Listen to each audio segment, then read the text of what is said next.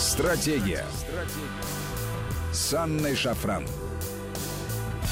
Здравствуйте, друзья. Это Вести ФМ в студии Анна Шафран. И сегодня с нами Григорий Владимирович Трубников, академик Российской Академии Наук. Григорий Владимирович, добрый вечер. Здравствуйте, Анна. Спасибо большое, что к нам присоединились. Очень рады слышать вас в нашем эфире.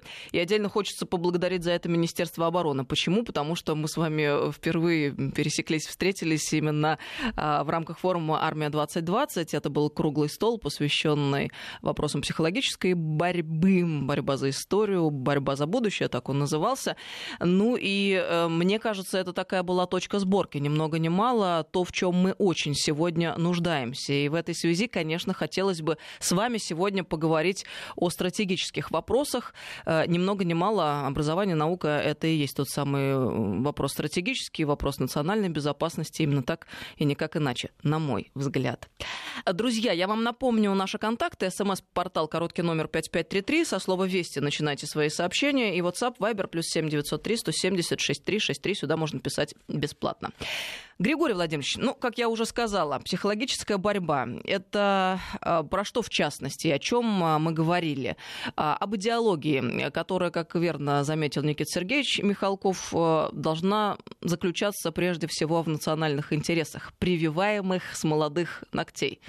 А, нашему молодому поколению. И в этой связи вопрос образования никак не обойти, потому что, как я уже сказала, это э, вопрос национальной безопасности и низвержение образования до служебного положения это тождественно тому, что вся страна рано или поздно превратится в манкуртов, не помнящих родства. Ну, а вслед за этим, что происходит потеря страны, исчезновение цивилизации как таковой.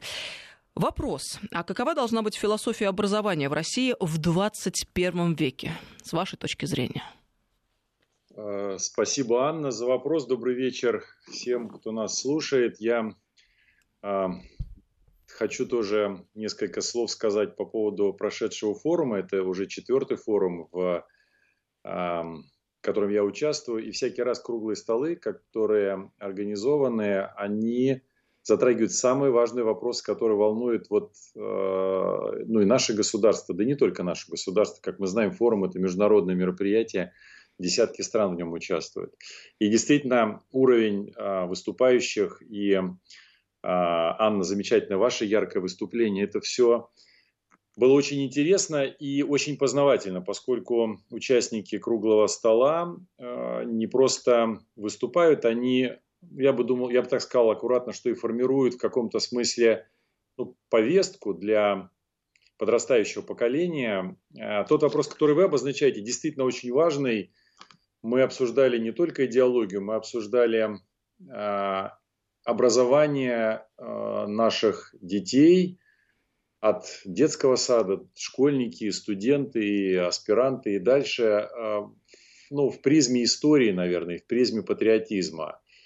И если говорить, что важно для образования, что важно для образования гражданина России вот в 21 веке один из элементов, которому нужно абсолютно точно уделять самое серьезное внимание, это уважение к собственной истории, знание собственной истории, а, умение воспитывать в детях, умение отделять правду от лжи.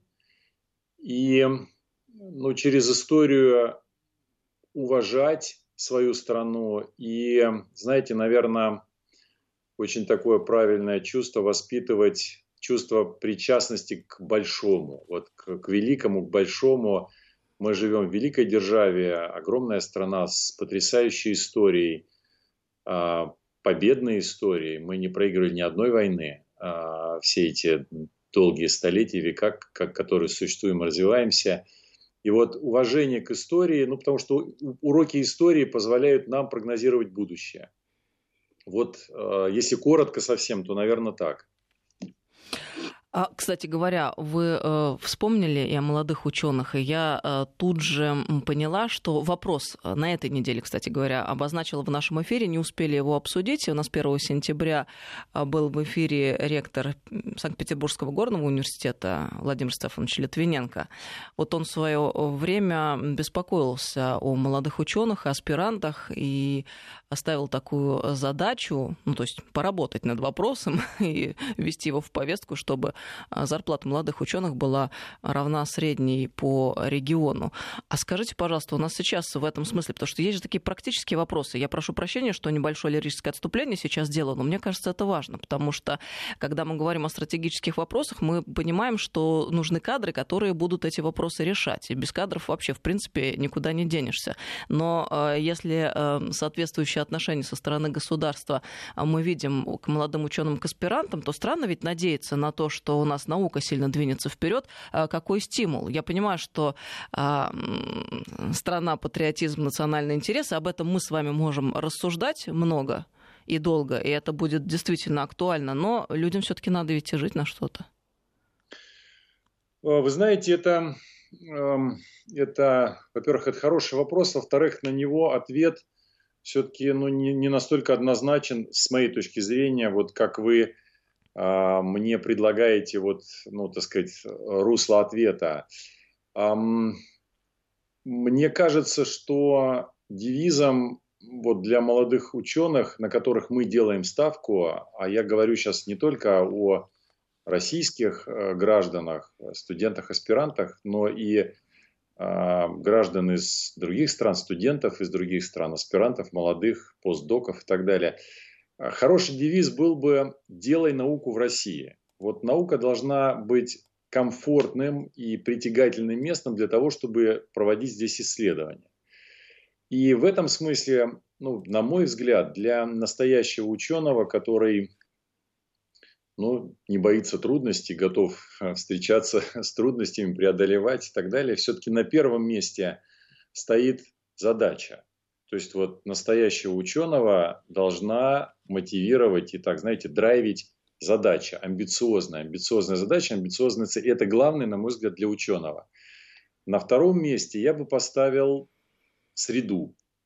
Вот ученые, особенно молодые, выбирают то место, где комфортно не с точки зрения вот там, там кресло удобное, да, или там, значит, а, вид из окна хороший, а среда. То есть Единомышленники вот это... вы имеете в виду это? Единомышленники, это вот атмосфера общения, знаете, это, ну вот, эм, это и условия для работы, конечно, это должны быть э, стенды, установки, новое лабораторное оборудование, конечно, лаборатории должны быть светлые, теплые и так далее. Это, на мой взгляд, это давно у нас уже есть. Вот а, последние лет 10-15 инвестиции в науку, а, они, конечно, недостаточно. Знаете, денег никогда не хватает ни одной отрасли. Но, на мой взгляд, а, тенденция позитивная. Вот был некий ну, спад, наверное, вот во времена кризиса 13-14 года. Но последние три года, если вы посмотрите на ассигнования, бюджетные ассигнования на науку, то они растут ежегодно ну, процентов на 10-15. И это очень хорошие. То есть едва ли а, много стран в мире могут таким похвастать. Я думаю, что там 5-10 стран. А, и вот эти бюджетные деньги, а, ну, деньги, которые вклад государства, они должны создавать среду. Это деньги на оборудование, на условия для работы. И вот на третьем уже только месте, на мой взгляд, стоит зарплата. Потому что если у тебя есть амбициозная задача, где ты можешь себя реализовать, если у тебя есть для этого все условия, то ну, как это, социальный вопрос, конечно, важен, потому что ты должен быть сыт, э, у тебя дети должны быть сыты, семья должна быть, значит, э, в порядке и развиваться, расти, но вот если спрашивать меня, может быть, я так, знаете, излишне как бы радикализирует это, это, это дело, но вот я бы по приоритету так расставил. Но все три момента крайне важны, крайне важны для того, чтобы карьера была успешной, для того, чтобы место было притягательно для ну, для любого гражданина мира. Вот. Да, я прервала вас. Вы еще хотели что-то сказать или дальше пойдем? Вы еще задали э, в самом начале, вы спросили, э, значит, э, ну вот, достаточно ли зарплата и для молодых ученых. И вот то, что сказал уважаемый очень мной Владимир Стефанович по поводу того, что средняя зарплата по региону, на самом деле есть указ президента о том, что зарплата научных сотрудников должна быть ниже, чем 200% а, средняя, а, средняя зарплата по региону. А, в целом, в среднем это выполняется, конечно, по стране. Но, э, знаете, есть же ведь э, ну, разные индивидуальные случаи. И, конечно, наверное, где-то есть перекосы. Не везде это работает, но молодежь выбирает э, вот ногами, а ноги идут туда, где в первую очередь интересная задача для самореализации и условия для, для работы. Мы, кстати говоря, сейчас с вами беседуем, и у меня э, там эпизоды разные всплывают в памяти. И не знаю, насколько можете вы ответить э, на этот вопрос, или, может быть, не в курсе, но тем не менее, я вам его задам. Э, мне товарищ накануне рассказывал о том, что там есть знакомый, молодой ученый как раз-таки, химик. Там у него какой-то новый проект, э, которым он занимался на протяжении нескольких лет. Пришел с ним в Сколково, а ему сказали, что для того, чтобы работать у нас, нужны иностранные иностранные ученые в партнерах, и тогда э, нас заинтересует этот проект. Довольно странная, на мой взгляд, и не только на мой взгляд, постановка вопроса, а, которая подразумевает собой, ну, в принципе, ну, невозможность э, делать что-либо автономно, автономно внутри нашей страны при наличии идеи, той самой э, мотивации, амбиции, откуда, вот мне интересно взять молодому ученому партнеров э, за рубежом, учитывая, что он находится в начале пути. Вот мы не пресекаем ли сами себе на самом начальном этапе там, возможности развития там, науки, получения каких-то новых технологий и так далее, устанавливая такие правила? Как вот вы смотрите на этот вопрос? А, ну, если в лоб отвечать, то, конечно, таких правил, вот, ну, так сказать, огульно для всех, для, ну, поголовно для каждого молодого ученого там, или для каждого предлагаемого проекта, конечно, такого правила быть не должно, это неправильно. Ну, то есть нельзя э, всех под одну гребенку равнять. И вообще наука это вещь э, очень, во-первых, конкурентная, настоящая такая серьезная наука. Во-вторых, конечно, есть э, элементы индивидуальности, но и кроме того, э, наука э, фундаментальная, она открыта, она международная. Знаете, Чехов говорил, что как нет национальной таблицы умножения, так нет национальной науки. То есть наука, она, ну, вообще говоря, это вещь интернациональная, и в этом ее сила. Международность науки, в первую очередь, подразумевает ну, конкурентность и ну, так сказать, трезвую оценку э, того уровня, той планки, на которой ты находишься. А, вот окуклившиеся, окуклившиеся проекты, а, если они не касаются чувствительных вещей, а, я имею в виду вопросов национальной безопасности, обороны и так далее, окуклившиеся проекты, как правило, плохо заканчивают. То есть там, ну, если нет внешней конкуренции, если нет Э, того, ну, кто тебя обгоняет, знаете, это как, как, как, как в спорте. То есть можно самому с собой тренироваться там, на прыжок в длину да, или на э, там, бег на скорость. Но когда у тебя нет партнера, который быстрее тебя бегает и которого тебе нужно побороть, ну, в общем, никогда высоких результатов не достигнешь. А, поэтому, ну, в общем, каждый кейс, каждую ситуацию надо рассматривать, э, в общем, отдельно а, ну, при условии каких-то внешних обстоятельств. Сколково – это все-таки открытая площадка, международная площадка. Наверное, для того, чтобы, а, ну, знаете, а, во-первых, у них есть своя экспертиза, то есть они собственной экспертизой могут оценить э, силу и уровень проекта. А если собственной экспертизы не хватает, то хорошим репером является ну, интерес зарубежных ученых к Э, ну, к этому проекту, вот к этой области исследований.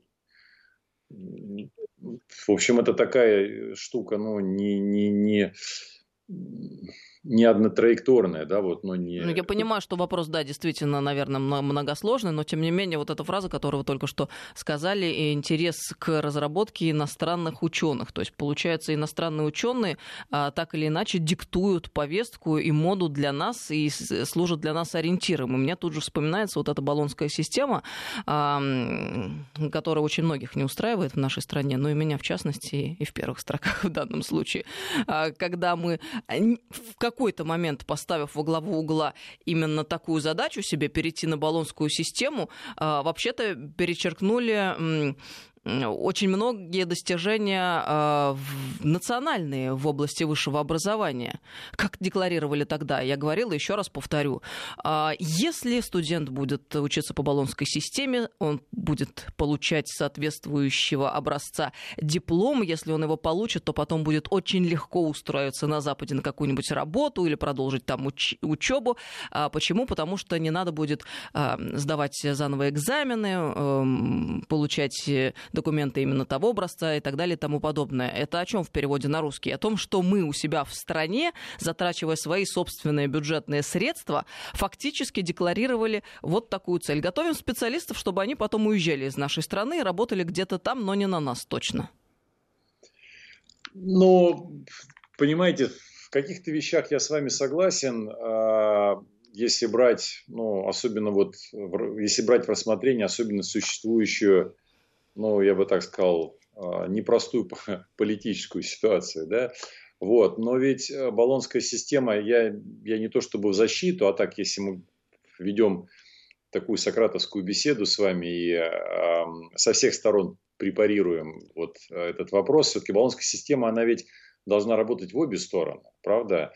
А, э, студенты, обучающиеся по баллонской системе в Европе, точно так же принимаем, у нас, по-моему, около 800 вузов а, зарубежных, с которыми заключены соглашения о признании дипломов, а, благодаря Болонской системе, кстати. И в этом смысле это, эти миллионы или десятки миллионов студентов из этих вузов, вообще говоря, без проблем готовы к тому, чтобы трудоустроиться у нас. Их дипломы были, так сказать, приняты, при, признаны как высшее образование. И а, ну, то, э, то, о чем я в самом начале говорил. Так я прошу прощения, много ли, э, скажем так, студентов э, из Европы приехало к нам со своими дипломами, чтобы трудоустроиться и зажить здесь да, бодро и счастливо, заиметь семью и так далее? Вы знаете, к сожалению, я думаю, что эти цифры в сравнении с некоторыми другими странами не, не выглядят выигрышными. Мне сейчас, я, я, я не помню точную цифру вот по студентам, э, при приехавшим и оставшимся здесь э, на работу, но они, я думаю, что не, не завидные, вы, вы правы.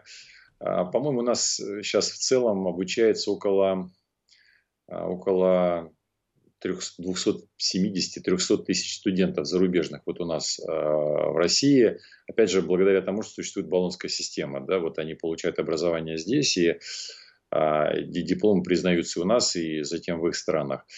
А, но при этом можно привести, ну, на самом деле, сотни вот хороших примеров, таких замечательных примеров за последние несколько лет, когда а, зарубежные ученые, студенты, аспиранты приезжают сюда и в наших университетах, в российских, либо работают в лабораториях, либо даже основывают лаборатории, создают, организовывают лаборатории, в которых они но в том числе и э, создают научные школы здесь у нас, в России, не для того, чтобы делать brain trust значит, в, в ту сторону, а э, здесь работать. И в этом смысле мы, мы вот войдя в эту баллонскую систему, мы, конечно, должны свои, свою ответственность и обязательства выполнять с точки зрения создания условий для проведения исследований здесь у нас, чтобы они, ну, чтобы к нам народ приезжал и работал. А в тот момент, когда у нас страна готовила э, в своих вузах э, дипломированных специалистов, что не было возможности для иностранных студентов приезжать сюда и точно так же основывать лаборатории и все то, о чем вы говорите? Ну, слушайте, экономика, э, к сожалению, вот в 90-е годы я не небольшой специалист в экономике, но мне кажется, что 90-е годы, к сожалению, не позволяло а, стране а, вот, а, средства большие направлять, вот в том числе на поддержку научной инфраструктуры. То есть были, были другие ну, там, приоритеты первого, первой линейки. И я считаю, что, кстати, в этом смысле наша страна абсолютно грамотно поступила, выстроив в первую очередь приоритет с точки зрения национальной безопасности, сохранения собственной территории, а, вот удержания территории, удержания а, там ключевых технологий и так далее. Вот это был супер приоритет. Сейчас, по счастью, мы можем, а, на мой взгляд, мы можем себе в один из наивысших приоритетов ставить человеческий капитал. Об этом говорит наш президент, об этом вот последние там год-два, если ну,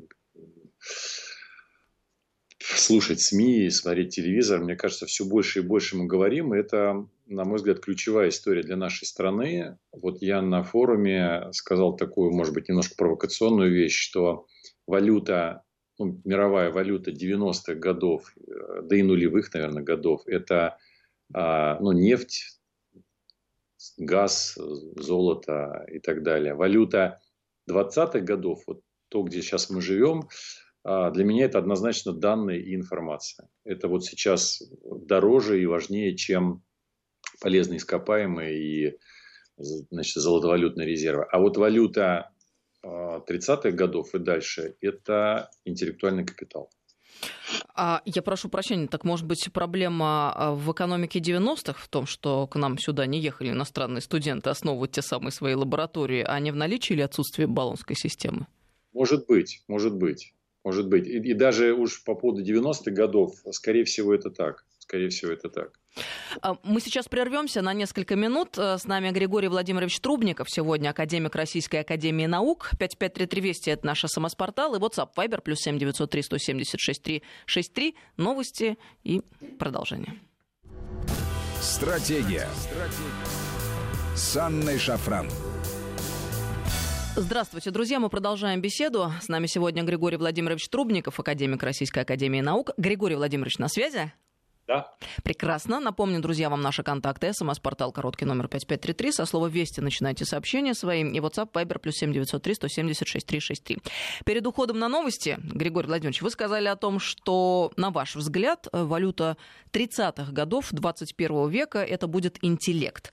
А вот в чем, на ваш взгляд, главная проблема в нашей стране на пути воспитания и подготовки тех самых кадров, которые и есть интеллект?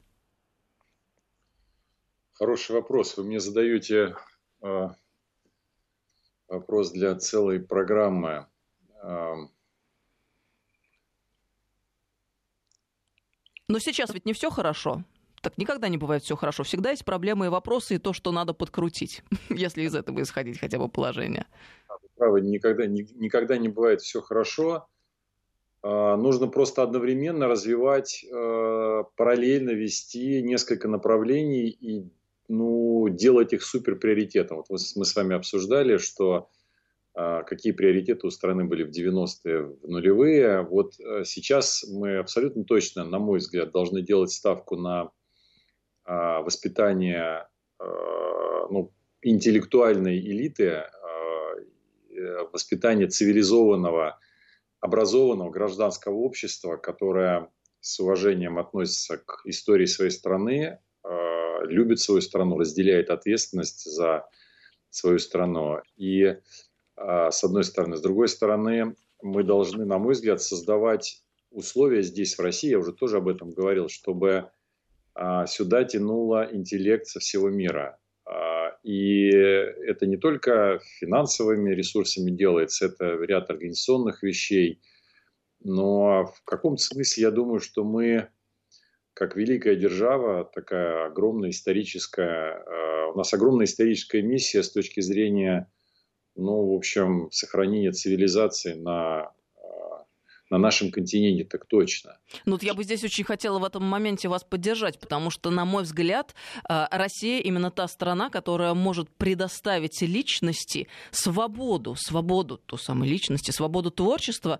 А на мой э, взгляд, и я глубоко в этом убеждена, именно с этим сегодня в современном мире э, большие проблемы. С этим кризис, на это есть запрос, учитывая те векторы, по которым может развиваться человечество в общем смысле да, на планете Земля сегодня. А, мне кажется, это может быть очень востребованным. Я, я согласен с вами абсолютно, потому что, ну вот просто, знаете, э, так вот, оглядываясь на историю, там, скажем, 19-20 век, ведь мы были донором э, интеллекта э, очень много раз. И во время войн, и во время потрясений внутри страны. Вот вспомним 917 год и начало 20-х, вспомним Великую Отечественную войну, вспомним 19 век, тоже много чего происходило во время Столыпинских реформ, и до него, вот Александр II, Крымские войны и так далее. А вот я просто хочу вернуться к той мысли, мы в каком-то смысле в ответе за ну, большую часть цивилизации на этой земле, и мы эту миссию всегда с успехом, мне кажется, выполняли. Может быть, одновременно это и наша беда, что вот, э, ну, думаем о мире в целом, и так глобально мыслим, да, а, значит, вот о себе, может быть, в последнюю очередь заботимся. Вот такая, ну, знаете, миссия какой-то вот, ну, общественная, что ли, общественно-цивилизационная. Вот я думаю, что это, это было, есть и будет нашей отличительной чертой. Ну, просто, знаете, просто вот ну, вспомним десятки, если не, наверное, ну, около, около сотни национальностей на, уживаются на огромной территории. А территория удерживается, удерживается не в смысле, а, ну, как это, охраны, да, в смысле того, что ну, это огромная территория, это ведь огромное расстояние, это огромное количество сложностей, там, доступности, э, кон- взаимодействия, контактов между людьми и так далее – а, но нам удается, вот нам удается в таком многонациональном, многоязыком государстве, многоконфессиональном, а, вот Россия в этом смысле миссию свою э, держит, э, крепко держит. И я очень рад, что вот в последнее особенно время все ярче и ярче вот этот э, ну, такой краеугольный элемент, что ли, наш, он звучит с самых высоких трибун. Вот мы обсуждали с вами на а, форуме «Армия-2020» обсуждали, в том числе мы касались, ну, там, проблематики, наверное, национальной идеи. Это ведь вопрос, ну, вообще для каждой страны, правда? А для нас он особенно сложен, особенно важен. А, мы, мы должны себя ну, гордо и правильно, достойно держать вот в этом сложном окружающем мире и не потерять себя, да, вот свою, так сказать, свою самобытность, свою идентичность. И одновременно при вот такой сложной внутренней ну, архитектуре, что ли, да, вот я говорю про национальности, про многоконфессиональность, про огромное расстояние и, и границы, еще и вот себя внутри, так сказать, удерживать и, и развивать. Это, ну, это сверхзадача, это сверхзадача. Скажите, пожалуйста, а как относитесь э, к рейтингам вузов, топ-100 магистратура с бакалавриатами, ну, индексы цитирования, кстати говоря, Хирша и так далее, привнесенные извне стандарты? Вот это то, на что мы обречены, или все-таки должны выработать свою российскую, лучшую в мире модель образования? И если да, то какова эта модель? А, на последний вопрос у меня э, едва ли есть э, такой красивый и короткий ответ. Хорошо, а на первую половину? На первую половину, несомненно, мы живем в конкурентном мире. И я вот еще раз хочу подчеркнуть, хорошо, что мы живем в открытом мире. Хорошо, что наука интернациональна, и мы открытая страна. Мы не замкнутая, мы не окуклившаяся, мы не обороняющиеся, мы не э, значит, э, обносим себя там огромными заборами. Мы открытая страна со своей повесткой, что очень важно и что, наверное, не всем нравится. И неизбежно нам нужно, ну, мы живем вот в этой открытой интер, интернациональной системе, в которой, ну, в силу ряда внешних обстоятельств, ряда там политических каких-то э, движений, да, э, есть ну, выработанная и в каком-то смысле признаваемая всем миром, да и нами тоже, вот система этих рейтингов, цитирования, индексы Хирша. А просто в этой повестке нужно более ну, в хорошем смысле более агрессивно играть. То есть нужно предлагать свою повестку, нужно, эм, во-первых, нужно участвовать в международных рейтингах для того, чтобы ну, набираться сил. Вот мы с вами э, в самом начале передачи говорили, я как ну, тоже человек, имевший, имеющий, имевший отношение к спорту, я понимаю, что а, ну, без соревнования, без конкуренции ты никогда не достигнешь высоких результатов. Поэтому то, что мы открыто сражаемся вот в такой конкурентной борьбе. Это правильно для нас, это нас воспитывает, нас закаляет. Главное, чтобы только борьба это была честной. Да? Это вот уже другой вопрос. Ну вот это а, тот самый, а, на мой взгляд, э, важнейший вопрос, потому что вы сейчас только что сами упомянули про спорт. А я как раз заготовила, слушая вас, э, следующий для вас вопрос. Когда мы говорим о рейтингах международных, а ваша позиция, они, безусловно, должны быть, мы должны в них участвовать, соревноваться, состязаться. Я тут же вспоминаю про ВАДА и про нашу недавнюю историю с Олимпиадой, и про наших спортсменов, и про то, как мы вынуждены были участвовать не под флагом Российской Федерации, а под нейтральным флаг, флагом. А была ли вся эта история честной? Ответ нет, не была. Кто такой этот товарищ Родченков, на основании показаний которого, человек, который пытался покончить жизнь самоубийством, психически нестабилен. А, на основании его показаний был составлен какой-то непонятный доклад, а, были отстранены от участия в соревнованиях наши а, величайшие и сильнейшие спортсмены. Что мы имеем в финале? А почему это произошло? Именно ввиду того, что правит бал во всем международном спорте та самая ВАДА. Но разве рейтинги международные это не ВАДА от э, науки и от образования? А, вы знаете, по счастью, э, в рейтингах образования нет такой э, грязи и лжи, какая есть, к сожалению, а, вот в спорте международном, который все больше и больше ну, в последние годы, в последние там, десятилетия зависит от политических игр. Очень надеюсь, что а, все-таки жизнь все расставит на свои места. Мы ведь, понимаете, мы ведь тоже, мы с вами обсуждаем а, ну, там, промежуток времени в 5-10 лет, а хорошему оценку-то всему этому дадут лет через 20-30, может быть, даже через 50. История все расставит, все расставит на свои места. А не будет поздно для нас, когда история уже расставит все на свои места, а выяснится, что мы неправильно действовали, руководствуясь вот такими вот положениями? Подождите, нужно действовать правильно, нужно себя защищать. А как правильно? Вот кто составляет эти рейтинги международные? Но не российская же сторона, правильно? Нет, нет, не российская сторона. В этом смысле я, э, ну так вот, к сожалению, наверное, констатировал бы, что мы на начальном этапе э, ну, проигрывали, э, не, не формируя повестку. Да? И нужно просто... Ну, эта игра, она не закончена. Она, я думаю, что еще долго-долго не закончится, пока будут существовать университеты вот, ну, в том формате, в котором мы их сейчас вот, э, видим и, и привыкли видеть. Я думаю, что э, вот этот формат университетов, наверное, еще лет 20-30, ну, 20, наверное, будет э, жить. И эта система довольно консервативная и такая инерционная. Вот. И нам просто нужно в этой повестке более активно, более агрессивно участвовать. Нужно диктовать свою повестку, нужно э, формировать свои рейтинги, нужно больше работать с партнерами, на взаимоусиление. Все-таки а... свои рейтинги нужны, вы сказали. Что? Свои рейтинги все-таки нужны, вы сейчас сказали. Конечно, вот свои рейтинги нужно формировать э, с партнерами, с настоящими партнерами, с теми, с кем э, взаимодействие работа будет на взаимоусиление работать.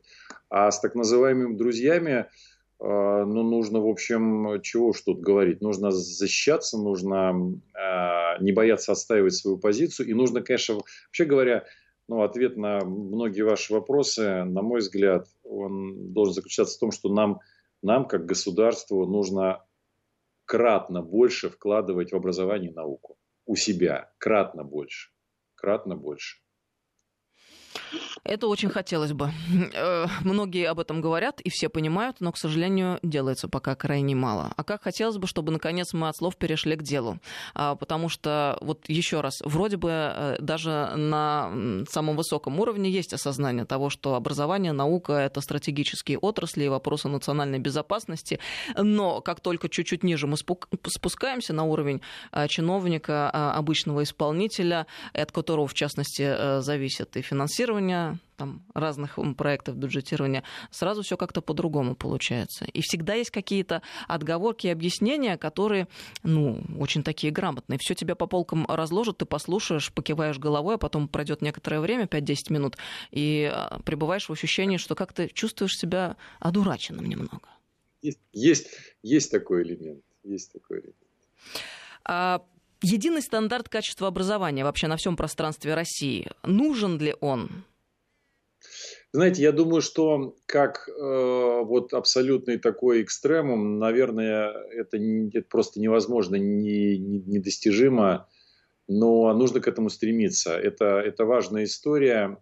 Эм, ну, может быть, знаете, может быть, стоит говорить о том, что э, должны быть когорты вузов, да, когорты университетов, когорты научных организаций, в том числе, ну, то есть э, с, со своими миссиями, да, то есть э, что я имею в виду, например, университеты э, исследовательские, вот у которых, так сказать, в приоритете, в первом приоритете стоит подготовка исследователей, то есть ученых, креативных инженеров э, с навыками, с быстро такой, знаете, ну, с самообучением, что ли, да, с быстро, с, с быстрой реакцией на, на, на внешние вызовы. А должна быть когорта университетов, которые готовят преподавателей. И вот, на мой взгляд, подготовка преподавателей в школы, в детские сады, а, подготовка историков, подготовка общественников, подготовка а, ну вот, тех, кто отвечает за формирование личности, особенно вот в, в раннем возрасте, за формирование ценностей и морали у, у молодого человека. А это, это же не, это, это и про исследование тоже, но это и про такую, знаете, про, про ну, державность, что ли. Это вот это тоже особая когорта должна быть. То есть вот а, подготовке и развитию преподавателей нужно, э, педагогов нужно уделять, на мой взгляд, крайне серьезное внимание. Дальше ряд вузов, когорта вузов может заниматься и должна заниматься, ну, так сказать, общим цивилизационным развитием, да, а, просто общим подъемом уровня образования населения, уровня интеллекта населения. Поэтому вот единый такой стандарт качества образования для всех университетов, он, ну, он физически едва ли достижим. А, ну, вот так, наверное, отреагирую. Ну вот для школ все-таки хотелось бы не пройти мимо. Понимаете, в чем дело? У нас огромная страна. Я прошу прощения, что свои пять копеек, но наболело, и мне кажется, это для нас очень важный вопрос. От Калининграда до Владивостока. И эта страна, наша большая, огромная, и по Конституции, кстати говоря, должна предоставлять равные возможности не только всем гражданам в общем смысле, но и детям. Вот чем, скажем, провинился тот ребенок, который а, родился в отдаленном селении, а, в регионе, у которого там, который датируется у которого проблемы финансовые. А если у него проблемы финансовые, это означает, что, ну, во-первых, у учителей зарплата ниже, об этом мы сейчас э, еще поговорим, хотелось бы вам этот вопрос тоже задать. Э, с другой стороны, э, например, наблюдают родители э, эту ситуацию и видят, что качество образования не самое лучшее, и думают о будущем своего ребенка. И вот они приняли волевое решение переехать в, друг, в другой регион. Переезжают, и что происходит? Учебников у нас уйма, программы в школах разные. Э, если раньше при советской системе можно было семье переехать с Камчатки в Калининград, из Калининграда в Сочи, а потом в Москву, и ребенок без потерь продолжил бы свое обучение в школе нормально, то сейчас это везде сделать практически практически невозможно. Программы разные, учебники разные, но эта миссия невыполнима. Разве не так? Ну, понимаете, все, что вы говорите, абсолютно я разделяю, но уж простите, мне кажется, мы с вами тут ну, перемешиваем как бы две, две немножко разных ипостаси. Вот эм, тогда нужно говорить не о едином качестве, там, едином стандарте качества образования, а нужно говорить о неких единых стандартах а, учебников, а, учебных программ по определенным а, дисциплинам. Ну вот по, так, может быть, я а, жаргонно вы, выражусь, по хребтовым дисциплинам. Да? То есть хребет – это язык, это история, это математика, а, ну, наверное, вот, вот три, три, три ключевых хребта, да, значит, э, ну и, и, конечно, ну, ну, история, да, обществознание это сюда входит. Еще раз, язык, крайне важная история, э, сама по себе история, да, как предмет, э, дисциплина и математика. Вот а по этим предметам, э, конечно, можно и нужно говорить о с очень быстром и активном стремлении к единым стандартам для страны. А единые стандарты качества образования, мне кажется, я вот ну, постарался вам а, эту тему немножко по препарировать в том смысле, что мне кажется, нужно все-таки ну, э, немного, э, ну, несколько, несколько когорт вот таких э, рассматривать, э, значит, в первую, ну, если про университеты говорим. А дальше, вообще говоря, ну, такой простой и, мне кажется, единственно правильный рецепт для нашей страны, чтобы а, все эти вещи а, были, чтобы они работали на развитие общества и на то, чтобы общество оставалось здесь в стране и свою страну развивало, а мы должны просто обеспечить две, две доступности. Доступность транспортную и доступность информационную. Вот если мы а, этим это в приоритет себе поставим и обеспечим транспортную быструю доступность а, из любой точки страны в любую другую точку страны с учетом наших всех расстояний и территорий и доступность информационную, мы удержим, удержим свою территорию, удержим вообще во всех смыслах этого слова. И тогда те вещи, о которых вы говорите, они, ну, они как следствие упростятся. Есть еще один момент очень важный, когда мы говорим об образовании, подготовке кадров, э, э, рассуждая о дальней перспективе, вот все возвращаясь к тому самому вопросу о, валюте 30-х годов 21 века, об интеллекте. Учитель. Кто э, в основе всего находится? Кто передает знания? Кто воспитывает молодого человека? Это учитель. Вот можно ли достичь качественных, хороших результатов при нынешнем положении учителя в нашей стране. А здесь прежде всего, на мой взгляд, два вопроса. Первый – это статус учителя, и второй вопрос – это вопрос социального обеспечения. Но если про статус мы уже чуть подробнее говорили в нашем эфире с Ольгой Юриной Васильевой накануне, с вами хочется поговорить про социальное обеспечение, про зарплату. Уж простите, я все об этом, потому что это все равно немаловажный вопрос.